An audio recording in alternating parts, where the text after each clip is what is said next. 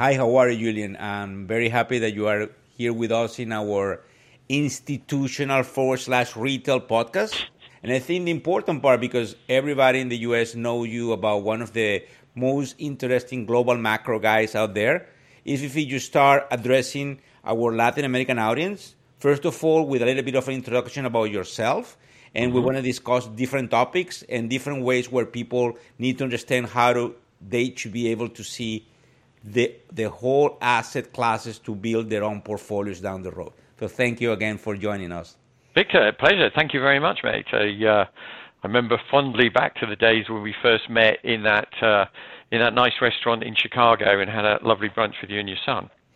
Absolutely. So, um, so yeah, I mean, look, what what's about me? So I've been in the business, gosh, too many too many years now, too many years, 37, 37 years, and um, we set up MI2 uh, about 12 years ago, and it was set up by uh, three hedge funds, basically funded us uh, out of the gate. Um, and we I'd been in the business covering these guys, uh, and I my background is basically foreign exchange, uh, some fixed income, precious metals, and uh, worked at various investment banks across the street. Um, too numerous to mention. That's how you made money in those days, Victor. You used to change every few years and go to another bank. And um, the thing that these guys that approached me uh, one, and it was one who ultimately funded us and got got us going, was that we I proved myself to be quite good at catching turning points in the market, and that's I think the big thing that people need to understand at macro in macro, right? Most markets trend over quite extended period of time.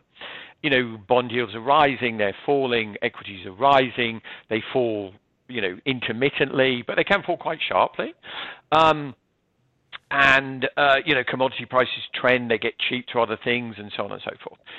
But macro is very important at dictating those pivotal points where you reach these points where you're like, oh, the cycle's topped. Now I need to start allocating away from cyclical things like equities or commodities, and to start thinking about maybe having some gold or some um, some uh, some uh, bonds. And you know that's what uh, macro is all about. And then once in a blue moon, you get really key major inflection points. And I think, you know, those are sort of generational things, Victor. And I think there's a decent chance we are at one of those points right now.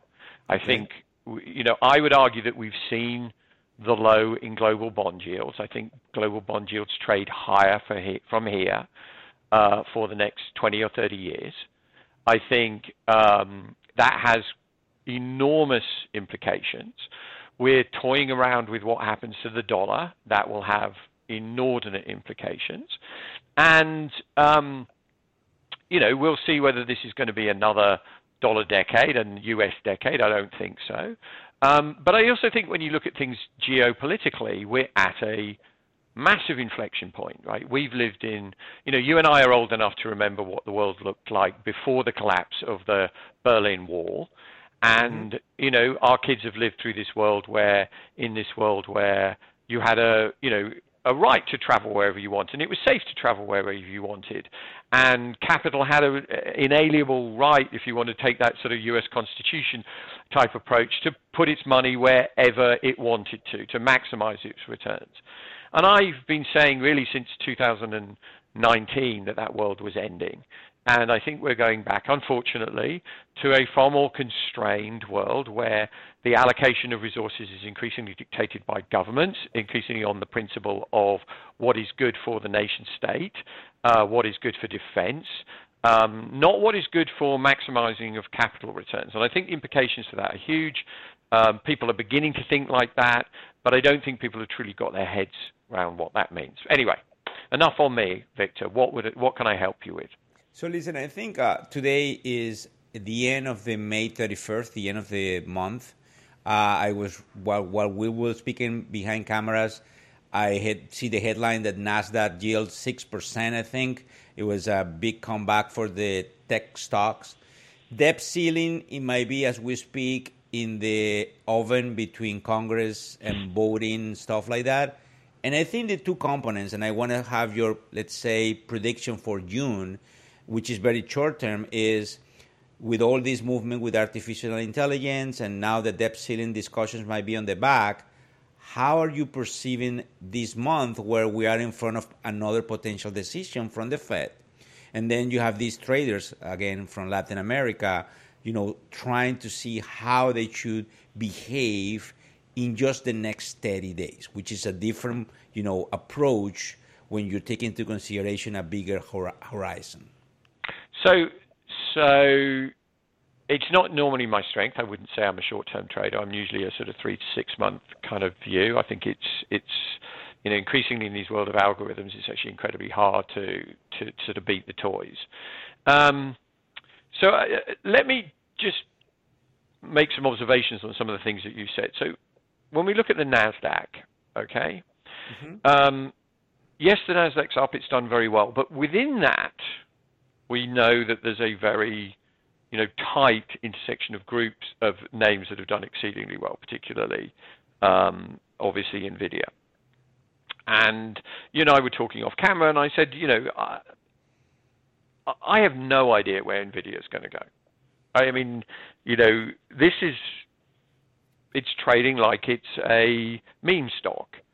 So could it go to 600? Could it go to 800? I, I literally have no idea. What I will tell your audience is that when you're trading a momentum trade, which this is, when you're in a parabolic move, you need to manage risks extraordinarily carefully. So you do not want to lose momentum materially. Mm-hmm. Because when you lose momentum, typically after moves like this, what will happen is you will get a sharp correction, mm-hmm. and then what you really don't want to see as a bull is then a renewed rally that fails at some lower low, lower high, sorry.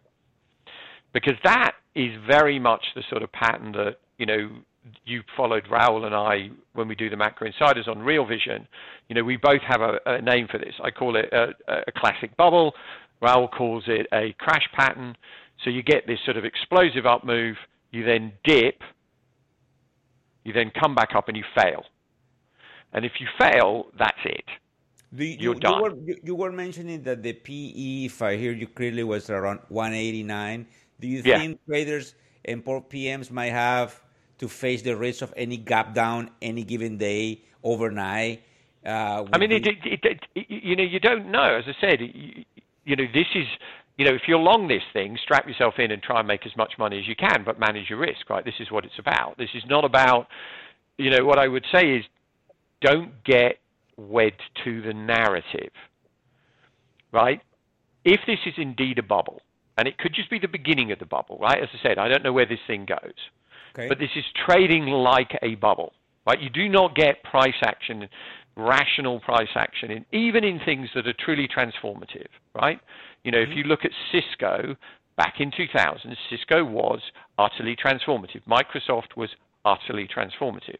You just lost a lot of money in the subsequent years. I think it took you to 2018 to make your money back in Cisco. Okay? But did Cisco's routers enable the internet revolution? Yes, they did. We're only talking now because of the internet. Is AI as big as the internet or bigger than the internet? Possibly bigger. But the point is, is if you become wed to the narrative, you don't act rationally when it comes to trading. So at this point, if any of your people are long, your listeners are long, NVIDIA, congratulations. Okay? Yes, absolutely. Run the risks properly, right? Manage your risk. I have you know, I was at an event in uh, the Caymans. We did a Real Vision event, Raoul and I, okay. um, and we had a number of investors there. When, when that? Uh, uh, last year, I think it was last year. Were you there?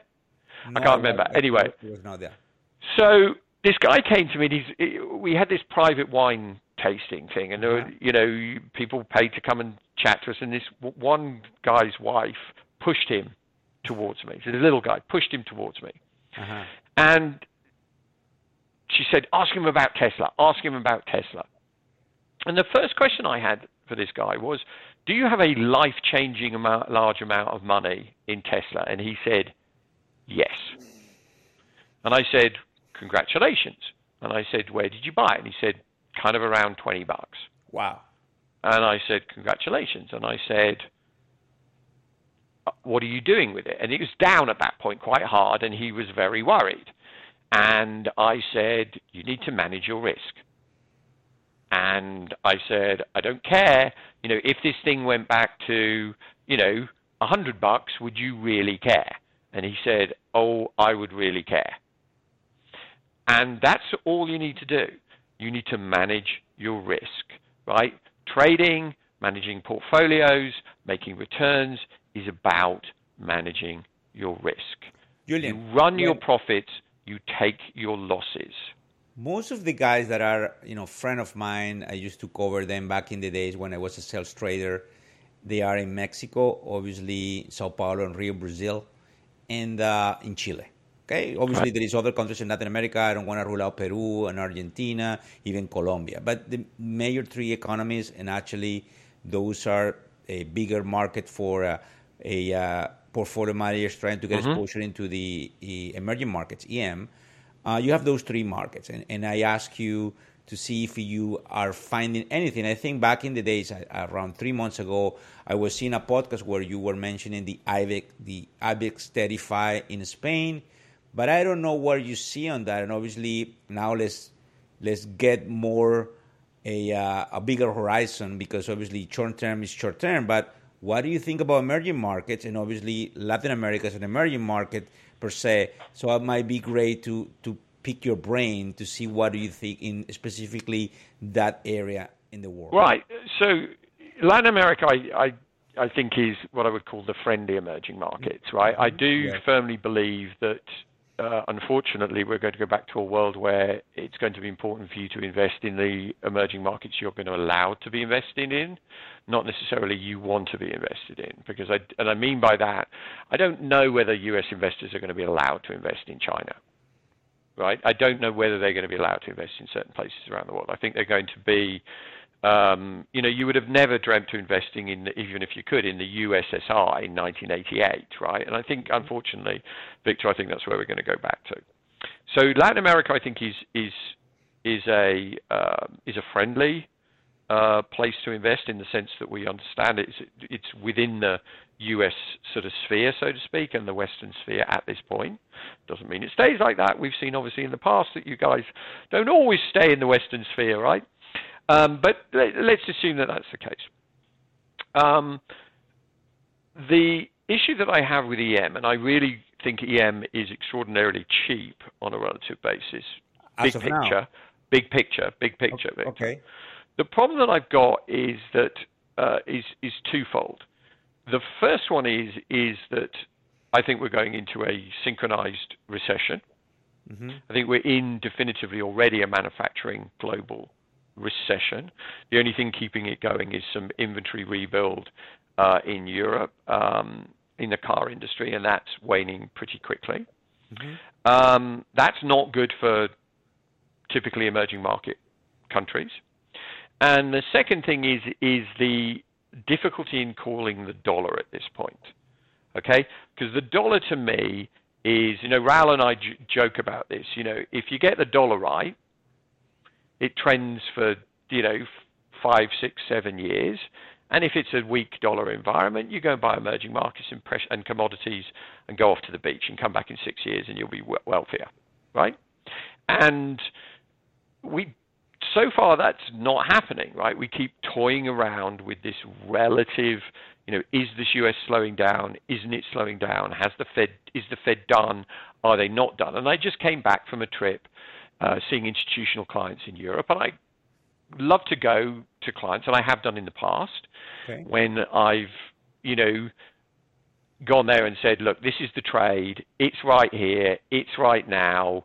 Close your eyes. You're going to make a fortune. And, you know, we've done it in the, in the past. I mean, you know, we wrote a piece back in uh, in January of 2021 on eurodollars, on, on short term interest rates, and the piece was called Timber.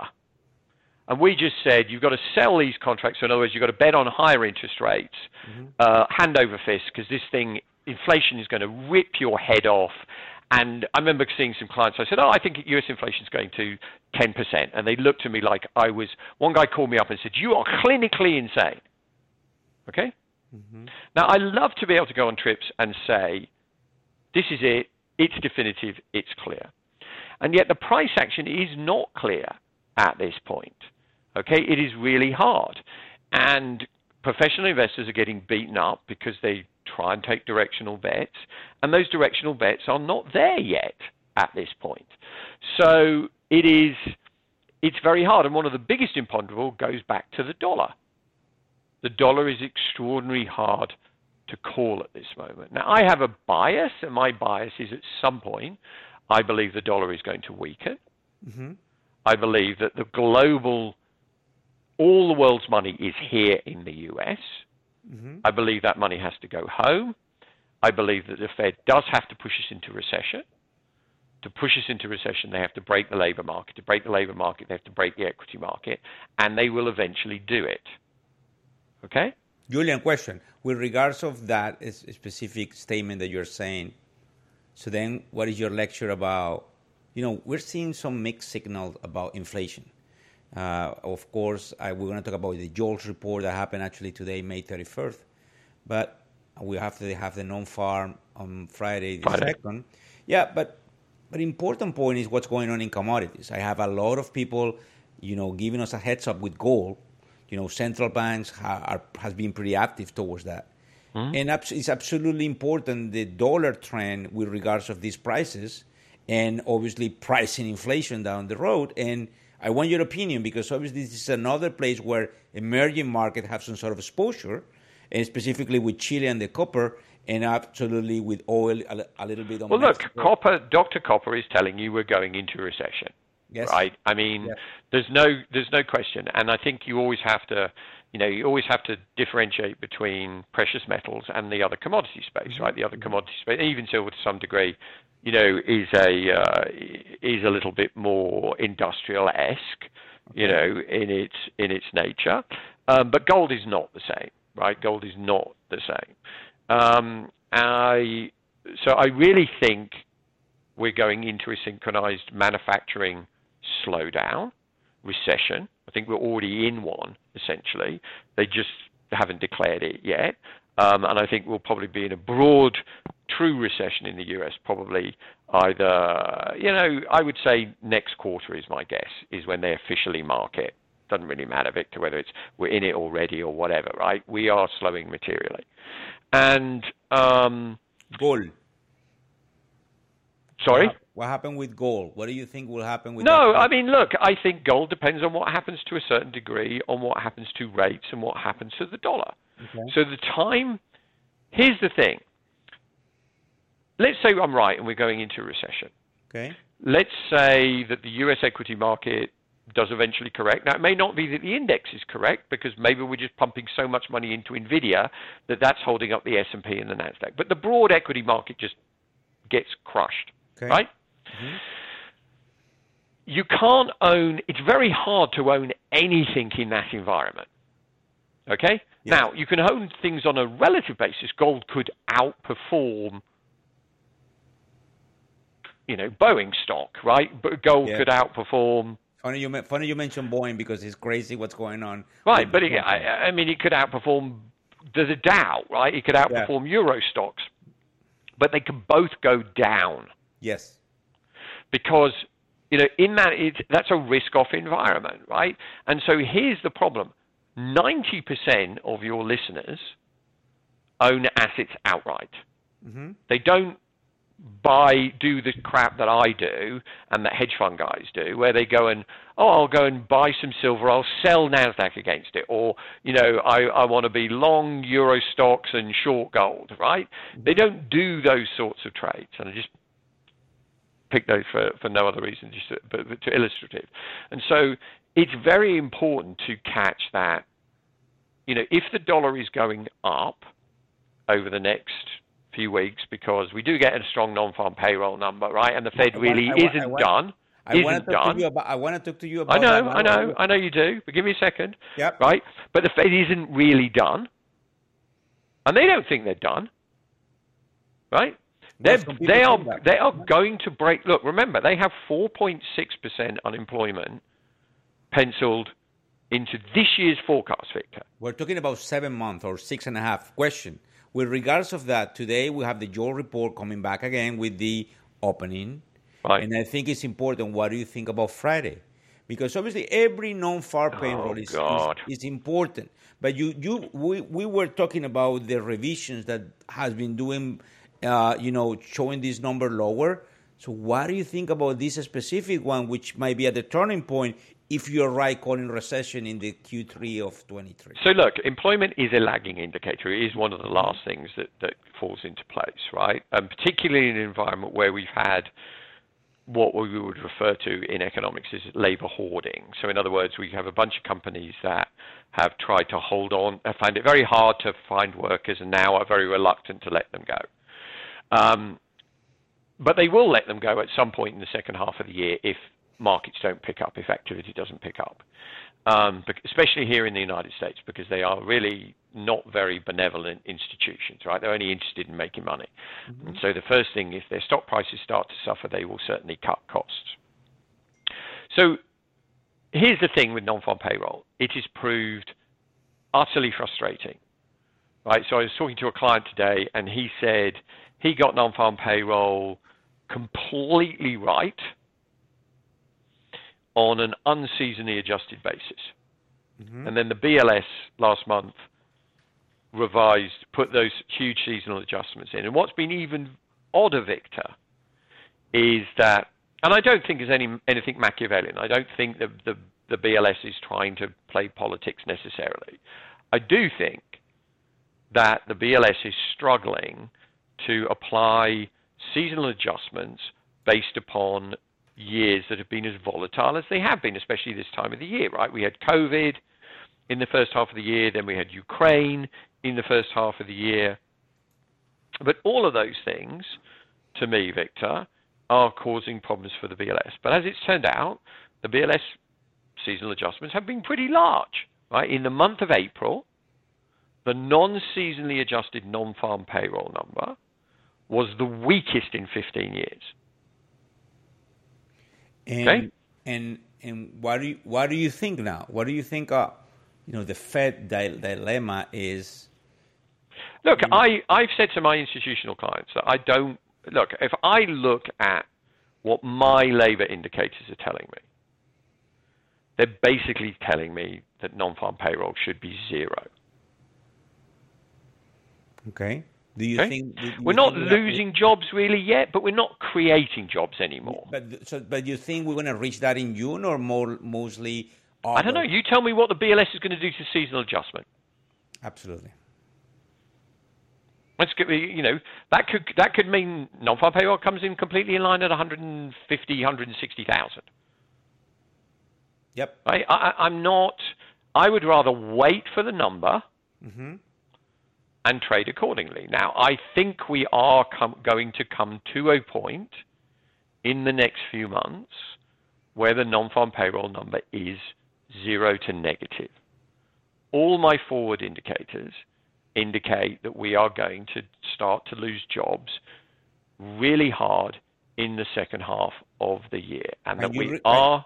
can you repeat that? I think that's important part of this interview. Right. So your indicators are showing you what about That- the job market? that we are going to materially start to lose jobs in the second half of the year. And by the middle of 2024, my models suggest that unemployment will be somewhere between 6.5 and 7%. Hold on. But next year, 2024, Middle, it's, a, it's an election year, which historically speaking, you might have some sort of data. And I, I think Mike Pence just announced that he's running. The Republican corridor is crowded. We have DeSantis, obviously, we have Donald Trump.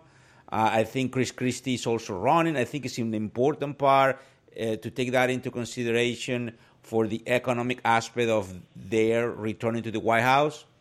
What do you think? It's an election year in the middle of a potential recession. where the Democrats might do anything that it'll take to get the economy back on track. So here we are, six to 12 months. What do you think? I think we'll be in a recession, mate, in the first half of the year. Okay. Um, and, uh, you know, the damage is already done. So you think we're going to start seeing that zero number in the non-far, then probably losing. I mean, look, as you know, as I said, I don't know what. I would. I thought that we would see it in the first quarter. I'll be honest with you. I did not count on some of the largest seasonal historic adjustments that we've seen in the last 20 plus years would be applied to the January and February numbers. I certainly didn't see that then those adjustments would be rolled mm-hmm. from the January and February numbers into the March and April numbers. Right? Because you saw it, you watch markets very closely. Most people don't. They didn't see. They saw, wow, blowout April number. Mm-hmm. They didn't see that the reason why April went up is that January and February went down. And they just robbed Peter to pay Paul, as we say. Okay? They just took from one hand and gave it to the other. Julian, but here's the other thing now. But if you look at it, Victor, the trend is lower. Right? We're no longer creating the jobs that we were. They're so then, steadily falling. So then, what is the lecture with the JOLTS report today, May 31st? So, look, there is a risk. Look, I mean, JOLTS is not a very, is not a great one, but there's a risk. Here's the risk. It's not my base case, but okay. there is a risk. There is something that I refer to as hyperfinancialization. Now, what is hyperfinancialization? So I use it in the term where I mean this highly financialized economy. Okay? Now, mm-hmm. if I said to you, Victor, which one's the chicken and which one the, is the egg? Uh-huh. Is the real economy the chicken or is the financial market the economy, the chicken, and vice versa? And you would probably say, well, the real economy sets inflation, profits, employment, you know, consumption. That should be the chicken. Yes. Right? It should be the chicken that sets corporate profitability, bond yields, all of these things, right? Yes. Not in the US. You think it's the financial market? Correct. Okay. Valid. Yes. Now, leading. why is that? Is because they're so perceptive? No. It's because we only pay CEOs to do one thing. Up until recently, we didn't even want them to make a profit, Victor, because if they made a profit, they weren't trying hard enough to grow. Okay? Mm-hmm. We pay them to be shepherds of an equity price, to drive the equity price higher, to manage and maintain the equity price. Okay. The only thing that causes them to change their behavior, therefore, is the equity price. So if you go and look at the correlation between JOLTS and the equity price, you will find that it's in the mid 90s. Wow.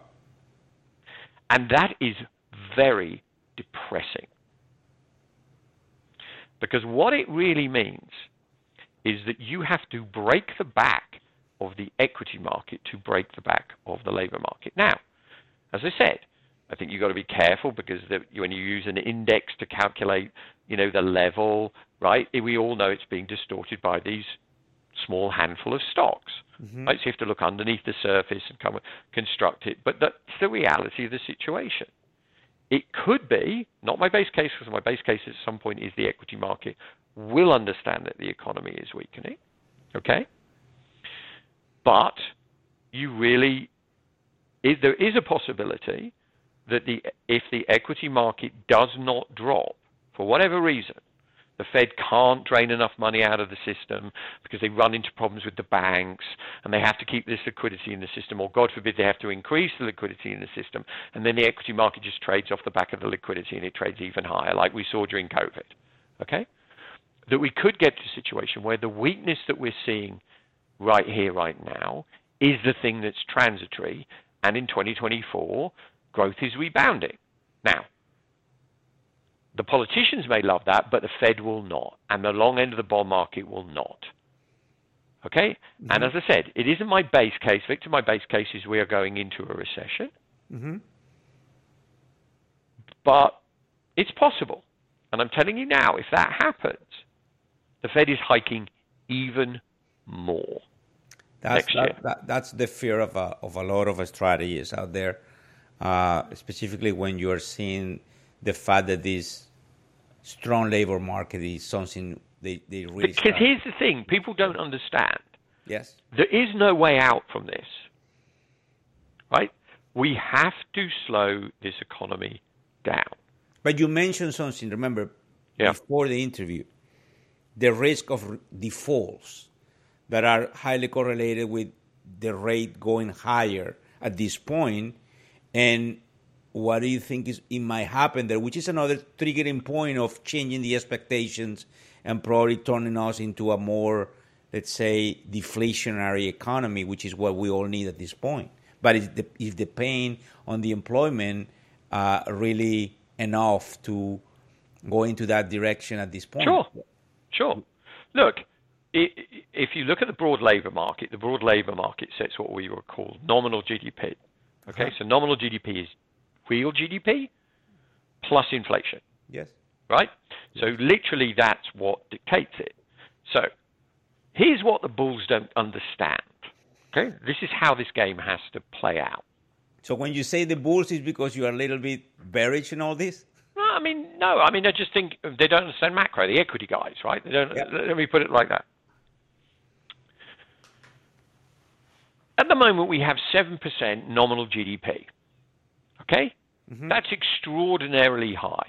We're not an emerging market. Okay, we shouldn't have nominal GDP of seven percent. We should have nominal GDP somewhere in the region of you know three and a half okay?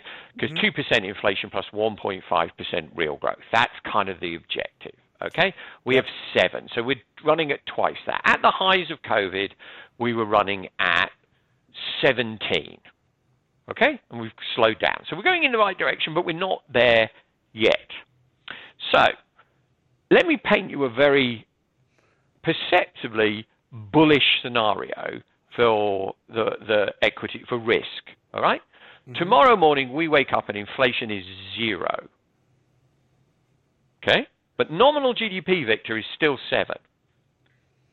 Is okay. that sustainable? No. No. Why? Because what does it mean? It means that your real growth is seven. Yes. Right? Because if inflation zero, nominal seven, real has to be seven. We can't support 7% real growth. Trend real growth, according to Jay Powell, is 1.75. So at 7, we're growing at basically four times trend. Mm-hmm. Now, here's the thing. What does real growth demand? It's real units of production. It's real units of consumption. It's real widgets that we produce. It's real people that we hire. Ah, real people. Yes. With 3.5% unemployment. That's below the inflationary, the non-inflationary rate of unemployment, right? We're so already pushing on inflation. Yes. So you can't grow at seven with three and a half percent unemployment. Now, if we had ten percent unemployment, fine.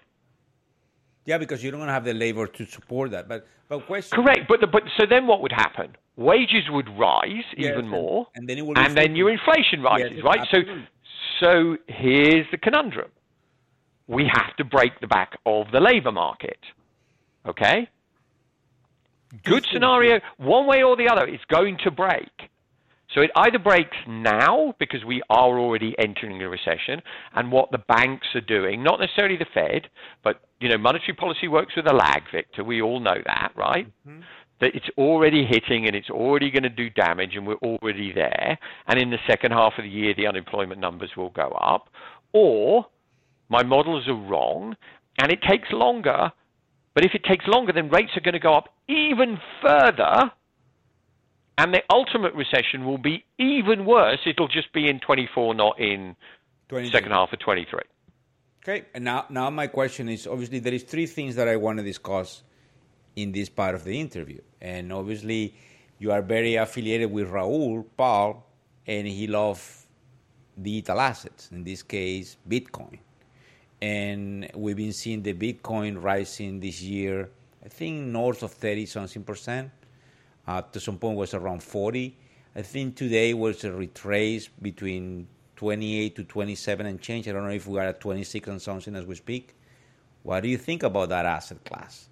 That is basically coming back from the highs in 21, and it was uh, not okay years in 22, and this year seems to be very promising, but not everybody is, is, really bad. So here's the, here's the fundamental problem, right? Your primary audience, if they're in Latin America, Latin America, they, they, that's why I'm asking you. That's absolutely. So fine, you can buy this. You can't really buy this as a U.S. citizen anymore. It's a non-investable asset. Can't get your money in. You can't get your money out. I mean, it's a high beta you know, just like a very volatile risk on, risk on metric, risk on, risk off metric. Mm-hmm. Uh, you know, fine, you know, in Latin America or in other parts of the world where you might be concerned about stability of governments and seizure risk and all these sort of issues, mm-hmm. fine, own it. So I, I, just I don't see it as an investable asset anymore in the United States. They don't want you to own it, Victor. Yeah, it's, it's pretty obvious they don't want you to own it. And this has been my problem with the whole thing all along. Why would governments give up their control of the monetary system? You mentioned to, to us in Chicago, I think November last year, that the success of Bitcoin in this case is their own problem, because obviously, if they if they if the premise of uh, a decentralization is real, then governments will go against of it and then make it. just take it away. Yeah. And it's, it, it makes a lot of sense. Uh, Julian, there is two things, uh, obviously, pretty important. And I leave it till the end because I think as the most important. The the fi- the mini crisis in the financial sector, which still been there, and I, I I was reading yourself about, you know, what might happen with those portfolios of loan in the regional banks, and obviously the commercial real estate, and at the end, the residential real estate would affect all of us. Mm-hmm. But obviously, you have today the guys at Blackstone uh, saying that they might see opportunities in the commercial real estate and I think McKinsey just recently stated that the commercial real estate is no longer the inflation hedge it has fundamentally uh, been in, in the whole cycle. So, what is your perception on that? Because we're talking about 1.2, 1.3 trillion that it might have to be out there to re, be, to be refined. Re, you know, is looking for to be refinanced at some point. and it's, it's, it's basically a pretty important topic today for the economy in the next, let's say, 12 months, which, if I hear you clearly, it might be the most critical part of this potential outcome of events in the financial sector. So, look, uh, unless the Fed slashes rates tomorrow, which would have horrible consequences right? You would not want to be long the long end of the bond market. You would not want to be long the dollar, and that would stoke inflation right into the system in 20 end of 24 into 25. Okay, be a disaster. Unless the Fed cuts rates tomorrow, credit is going to continue to tighten right across this economy. Not from the Fed, because that's not what the Fed does. I mean, no one, this is what people forget. The Fed sends signals by moving their rates, right? I mean, no one borrows at Fed funds, right? Apart from a handful of banks can sort of use that to trade off, you know, short-term interest rates, right? No one borrows there. It's a benchmark, right? And the way that it ripples through the economy is it sends signals to the banks, and it does. They should banks should raise deposit rates, and that does make their loans, their the the profitability of the money they're lending less profitable, okay? And then they start curtailing that lending. So the problem that you've got with the regional banks is that they are massively underwater now. They've lost money on their assets. There's very few, um, unless you get a huge rally in fixed income that may bail them out, uh, they still haven't recognized any economic losses uh, related to their portfolios. There's very few credit card losses. There's very few, not really held by the small banks, but there's very few commercial real estate losses yet. There's very few mortgage losses yet. There's very little commercial and industrial lending losses left, what we refer to as C&I, right? Yep. But if you go into recession, those will rise, Victor. It's what happens. Right? It's just what happens. Okay? People go bankrupt in recessions. Companies fail in recessions. That's how it works, right? That's how you raise unemployment. It's a horrible thing. It seems utterly callous, but that's how it works. Okay? So, what do you think? What do you think that that problem in in the bank for slash commercial real estate will translate into a contagion to the residential one? No, I mean, I think it just worsens the recession. I don't think, I think we need to get out of this mindset that we're always going into 08, right? That we're always going into a, a global financial crisis, right? I mean, let's hope that that was a pretty unusual event, right? The last time we saw was in the, it was in the, you know, Yeah. the 30s, right? Yeah. Okay, so let's hope that we're not going to do that again. I don't believe, Victor, as things stand at the moment, we're going to do that again. Now, if I had, I went to this super secret dinner, okay, recently, and you know, 20 people, three and a half trillion dollars worth of AUM in the room, and there was a very big commercial real estate player in the room. Okay. And they're seeing great opportunities, but they're not seeing great opportunities in the old portfolios. They're seeing great opportunities in the new portfolios. So if you've got money to deploy, now may not be a bad time to think about buying commercial real estate portfolios because and I can tell you what they're based on this conversation, what the sort of things they're going to be buying are not the things that they were buying before. So they're not buying office blocks, which they might have in old portfolios. So if you buy an old portfolio, you've got to be careful. I'd be put, I'd be allocating to a new fund. I'm not sure I'd be buying a cheap old fund necessarily. Mhm. Okay, you've got to do your real homework because so office has got problems. I think residential is going to have problems going forward. Hold on, hold on. That's important again. So you are seeing the residential real estate might have problems down the road. Well, I think How- look, how- how remember the big- stuff that commercial residential is multifamily. Okay. It's apartment buildings. Okay? Okay. And when I look at what our work is suggesting on that, it is suggesting a incredibly sharp decline in activity in that space. Now, at some point, that's going to mean that there isn't enough, Victor. So if you can buy, as I said, if you can get in the new deals, that's great. But the problem is, is a lot of these buildings have been set up on the assumption that rates. I mean, I, I have a uh, guy that I ski with who owns uh, an enormous, enormous portfolio of residential real estate, and he is the chairman of the largest uh, residential real estate portfolio or company in his country. Okay, and he said, "Look, I don't know a lot about bond markets, and I'm not that smart, which is clearly an understatement, right? This guy's a multi, multi, multi hundreds millionaire, okay? Know, yeah. But he said, I know that if my cap rate on my building is four, my, the- you know, the, the all-in rate that I earn, basically, Mhm. then my funding rate can't be six. Yeah. Okay? And he said, that's the problem.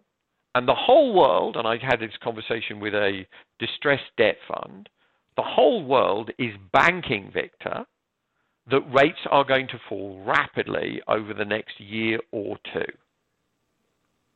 But that only depends, as you mentioned, on the data and how we're going to do with. Yeah, and the way The that that would the happen is we'd have to go yeah. into a very deep recession, Yes. right? Yes. Now, that's not good for those assets, but might be okay because if it doesn't happen, the worst scenario for these existing deals is that they have to refinance those portfolios, not at two where they finance them or one or whatever the rate was. In say in Europe, it might have been one, one and a half, but it's six. Then those assets are worth nothing. Julian, we have a- because the- the funding because remember these are all leveraged i sat with a i sat with a fund manager and he said i looked at a 600 i think it was billion dollar euro billion euro portfolio Uh-huh. and we ran the numbers, and at a cap rate of six, not 3 Mm-hmm. the portfolio is worth nothing. These losses are not recognized, Victor. That's that's that's scary movie. No, no, no, but mate, understand this. We took the value of the denominator of all funding, treasuries, right? It's, the, it's what you use to discount every single cash flow.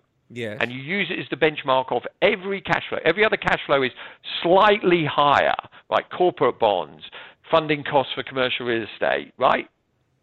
We dropped it over 20%. So the losses on every other portfolio that's funded have to be at least that. And if they're leveraged off that, they have to be way more than that, Victor. You can't drop the value of the risk-free asset, treasuries, 20% and not expect to have huge ramifications.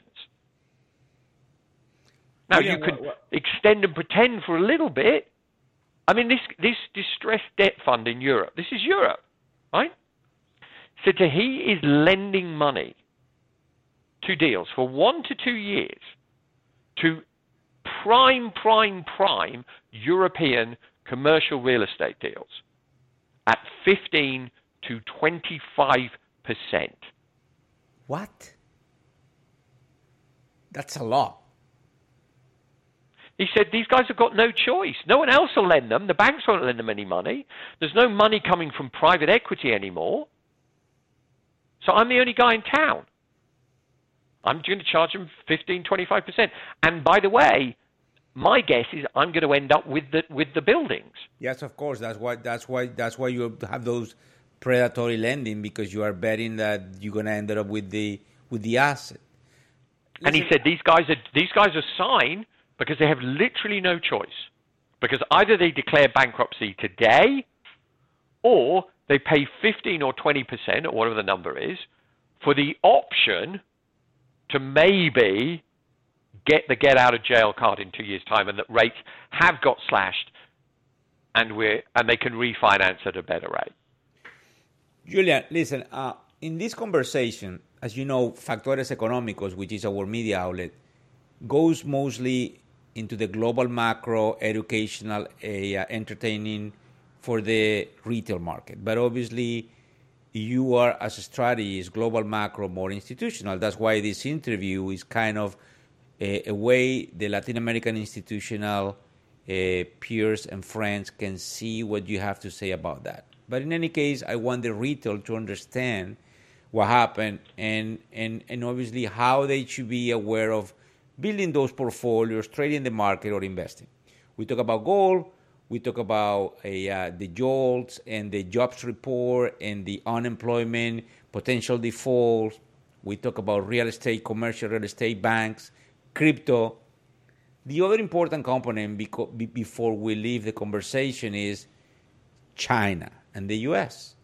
Because obviously, my recollection of FAD is that probably the relation will never break and try to come back again to the center a little bit more balanced. But I've been seeing a lot of anxiety until lately, this week actually, where you see Elon Musk and Jamie Dimon rooting for China. And I want your opinion towards that because it's a major component of, of what might happen in the in the uh, you know trading between those two blocks. And obviously, you have people calling the dollar uh, as as a potential you know problem into that because the other countries getting some block in currencies. I want your opinion because. I'm, So, I'm look, that. So we have we started writing in 2019 a series of reports, which we called "When Love Breaks Down," and one was called the divorce, one was called the separation, one was called the divorce. And we talked about the breakdown of relationships between China and the U.S. and something that uh, you might have heard this expression "chimerica," right? China America and um, it's inexorable. It will not come back again. It has a series of factors which are driving this, which people do not understand. Uh, it has a constituency that is supporting this that people do not understand. It has in the US, it has the military industrial complex supporting this. Mm-hmm. It has the tech sector mostly supporting this because they're sick and tired of China nicking their intellectual property. Mm-hmm. And it has unions supporting this.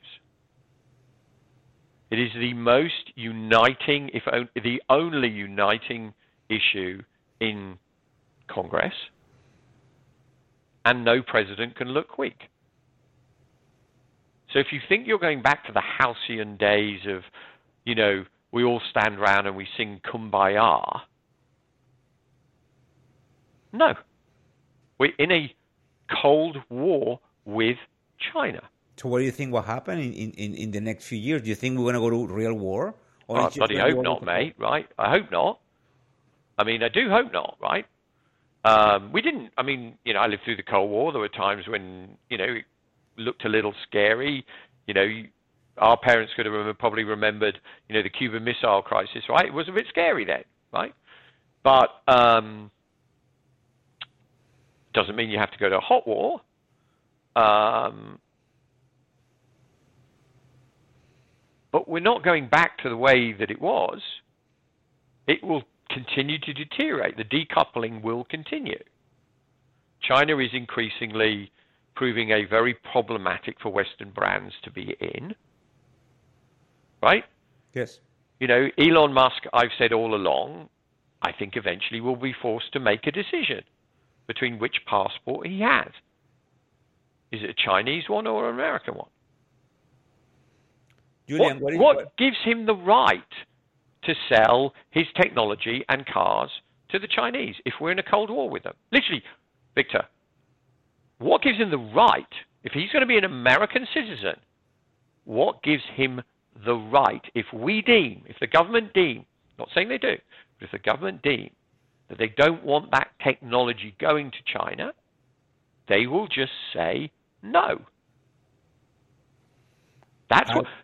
In 1988, if you'd have said to Ford, think about this, right? You're old enough to remember this. 1988, before the Berlin Wall collapses, we want you, right? We want you, Ford, okay, uh-huh. to go and open a manufacturing plant in the USSR and we want you to give them all your technology, Ford would have looked at you like you were clinically frigging insane. Yeah, absolutely. What's different? Julian, um, you know, doesn't mean you can't ebb and flow and to and fro. Right? We have good periods and bad, but long term, this relationship is over, and it suits everyone here in the US that it remains over. And capitalist companies have to adjust accordingly. Apple is slowly trying to do it, right? Yeah, he may move to to, uh, to India. You know, you can see you can see companies are doing it, right? We we are onshoring, right? Yeah, it may not be may not be to the US. It's probably going to be in Mexico and Latin America, America, right? Yeah. Yes which I think is is tremendously positive. Although you know in Mexico you're running out of workers, right? Too. Yeah. Yes. Right. So yes. don't don't get me wrong, but this you know so we'll have ebb and flow, but the relationship is broken because it doesn't make sense anymore for either government, the military or defense, or for or for the voter why, why did Donald Trump get elected ultimately? Why did we have Brexit? Why did we have Berlusconi in Italy? Because the middle class have been hollowed out by globalization. And while the capitalists may help that, we gave them the vote. Yep. Julian, a question. Um, two things. Uh, number one is the impact obviously we all know, but I want your opinion on artificial intelligence and the labor market down the road because Cathie Woods and a few other people are calling this the biggest deflationary forces ever. And then obviously uh, killing jobs as there is no tomorrow. And the other thing is, I want people to know how they can benefit when they are uh, pursuing your services in MI2 Partners. I think you guys have a conference in Vail, Colorado, which is my favorite town in the winter. As you know, and, and you are a, a, an avid skier like me, and I don't have any problem saying I became even irresponsible just to go to ski any given day on the winter. but but you have a conference, you have people coming from the buy side. Uh, the Latin American people are always looking for ideas and and try to be within their peers and, and, and talk with the buy side mostly. But again, first of all, artificial intelligence, what is your lecture on that? Because obviously you have a lot to do with China, technology, and all that. And obviously there is a, a risk, huge risk with the labor market. And again, about MI2, a little bit about what do you think they should do to benefit from your views, your research? So, yeah. okay, so AI, look, unquestionably enormous, right? Enormous and a little scary, frankly, right? I mean, you know, um, I was listening to the father of AI, you know, today, and basically it's too late. It's too late to put the restrictions in place that he thinks are necessary to ultimately prevent the end of the human race as we know it, right? You know, so a little, it's kind of a little scary as a parent. You know, you're sitting there going, well, it was just me. I've had a good innings. Who cares, right? But I've got kids. So uh, a, a, a, little scary, Victor. But I think, look, um, it may be come along at a very opportune time, right? Population growth is peaking in most places, right? In places like China, very rapidly. So if it is useful to enhance productivity, fantastic, right? It's going to be more problematic in countries where you still have large and rapid population growth mm-hmm. as opposed to shrinking population. So for Europe, it could be fine, right? For Japan, it could be great. Um, for you know China, it could be good news at some point, right? Um, you know, same is true possibly in the US if you can train these people and use them more productively. I mean, that's always the struggle that we've had to some degree here in the United States. We don't train. We have a very divergent level of education between kind of top and bottom. But let's see. So uh, the other thing I was going to say is stuff takes time to be implemented, right? Stuff takes time to be implemented. And investment horizons are very short, right? Most, as I said, I look at, I'm sort of a medium term investor in my scheme of the space, right? Because I look at three to six months, maybe a year out. Yep. Okay? Mm-hmm. You know, there are guys in our business you know who it's down to milliseconds. Okay? AI has no direct impact uh, outside them employing it to be even faster in terms of their millisecond trading. It's not going to affect the direction of travel for them. Um, so I think you've got to be careful, and I go back to what I said initially. If you're lucky enough to be in something like NVIDIA, okay, then please be very, very careful and don't, like this guy I talked about at the conference whose wife pushed him up ahead of me get caught up in the narrative and not manage the price risk. Because it doesn't matter what the story is. The story isn't going to pay for your retirement. The story isn't going to pay for your college, your kids to go to university. What's going to pay for that is the price action of the asset. So forget the bloody narrative and manage the risk from the price at of the, uh, the, the, the asset, right? Price, right? That's all you have to do. And if you if you picked a good if you have picked a good stock or you have picked a good story, right? Uh-huh. Because you picked it because it had a good story, then run that risk accordingly. Okay, and if you're in it for the long term, make sure that you can take, like Raoul saying, say Bitcoin, you can take big drawdowns because these things are going to be highly volatile, right? But just understand that that can happen. And as I said, if you're in something like NVIDIA, be prepared that at some point, you know, the analogy I like to use is you look at these things and they look like they're just going to go up forever. And I'm not going to pick a top because I don't know where that point is, Victor. Now we're in one of these parabolic moves. I don't know where that is. But just like you and I have seen the videos of the F 16 fighter going vertical, right?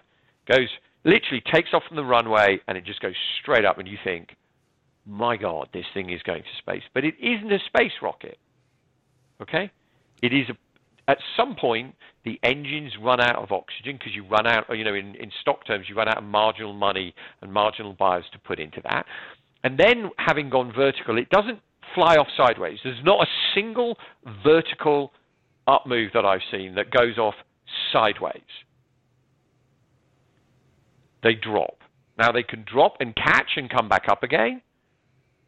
But if you be prepared for that, right, and be prepared to run that risk. But if it drops, jumps, but doesn't make a new high and starts to go again, run. That's my advice. Now, MI2 partners, the MI2 partners. So, so look, yes. So we've, I've always struggled with a lot of economic conferences that I've been to because I think there's a lot of people who talk economics, and that's great and it's fun. Uh, if you're a wonk like me or you, right? We kind of like talking economics. No value. No real value. Hot air, right? Hot air. Um, it's like politicians. I mean, you know, well, actually not quite as annoying as politicians, but hot air. So we've really want to set up a conference where we talk about the macro and we talk about the politics, and I think team people up into 2024 is a big, big year, right? It's election year, to your point. Economy could be in all different sorts of places. There's all sorts of things. So we've gathered some of the smartest people we think who can talk about, and these are our friends, right? People that I've worked with for a long, long time. May not have ever heard of them. I think they truly are the smartest and the best people at what they do, bar none. Mm-hmm. And we will talk politics and we'll talk macro and we'll talk, you know, um, geopolitics. And then on the second day, we're going to get a bunch of people in round tables and we're going to talk about how to make money out of that. Victor. That's important part. How you position your portfolio, mm-hmm. right? May not just be trades, it may be truly how do you set up your portfolio, right? And so we're going to have some of the guys that I really respect – in that space to talk about things like portfolio construction and managing in a world where you're just not long everything. Right? This is the problem. We've all got used to this. It's very easy post 09. Right? Central banks printed trillions, to use the Austin Powers thing, of dollars, right? Trillions of, uh, right? It's very easy the, the, the, denominator of your asset just plummeted in value because they were just printing it, the asset goes up. Any fool can do that trade. Okay? It's not so easy anymore. Once inflation got into the system, it isn't so easy anymore. And I think, don't get me wrong, I think we're going to go back eventually to disinflation. We've been in disinflation for 400 years, Victor. Right? 400 years since they started to enclose common land in England. no, literally. That's when disinflationary trends started. The Bank of England wrote a paper on 700 years of inflation and bond market. Right? It's fantastic. And um, that's when it started, when you started to enclose. And you had productivity and it's all come on. And we all think it's different this time. And I'm not saying that AI won't be hugely disruptive, but you know, so was the internet to some degree, right? So here's the thing. You can, though, within those periods, have periods of inflation. And you can have directional changes, and you can have big swings in assets. Like, mm-hmm. I don't think the dollar's going away. I'm not in the camp that I think that the BRICS are going to come up with such a humdingly fantastic currency that we're all going to run and put all our money in Brazil or China. But you will you will come you will come with me for a caipirinha at least in Brazil. Oh, obviously for a caipirinha, mate. And I'll you know very happy to have uh, that and some good um, you know food, but the dollar is not going away. But it doesn't mean it doesn't swing in value. And so look, the whole thing of the conference. So we really want to set people up.